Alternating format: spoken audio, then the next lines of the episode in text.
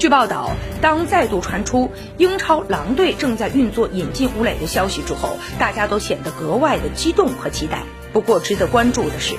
当初吴磊考虑留洋的时候，除了西甲的西班牙人俱乐部之外，还有一个选择是德甲。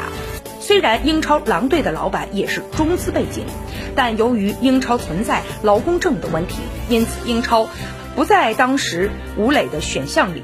现如今，劳工证不会是吴磊登陆英超的绊脚石，很难在狼队踢上比赛，才是吴磊基本会选择留在西班牙人的最重要因素。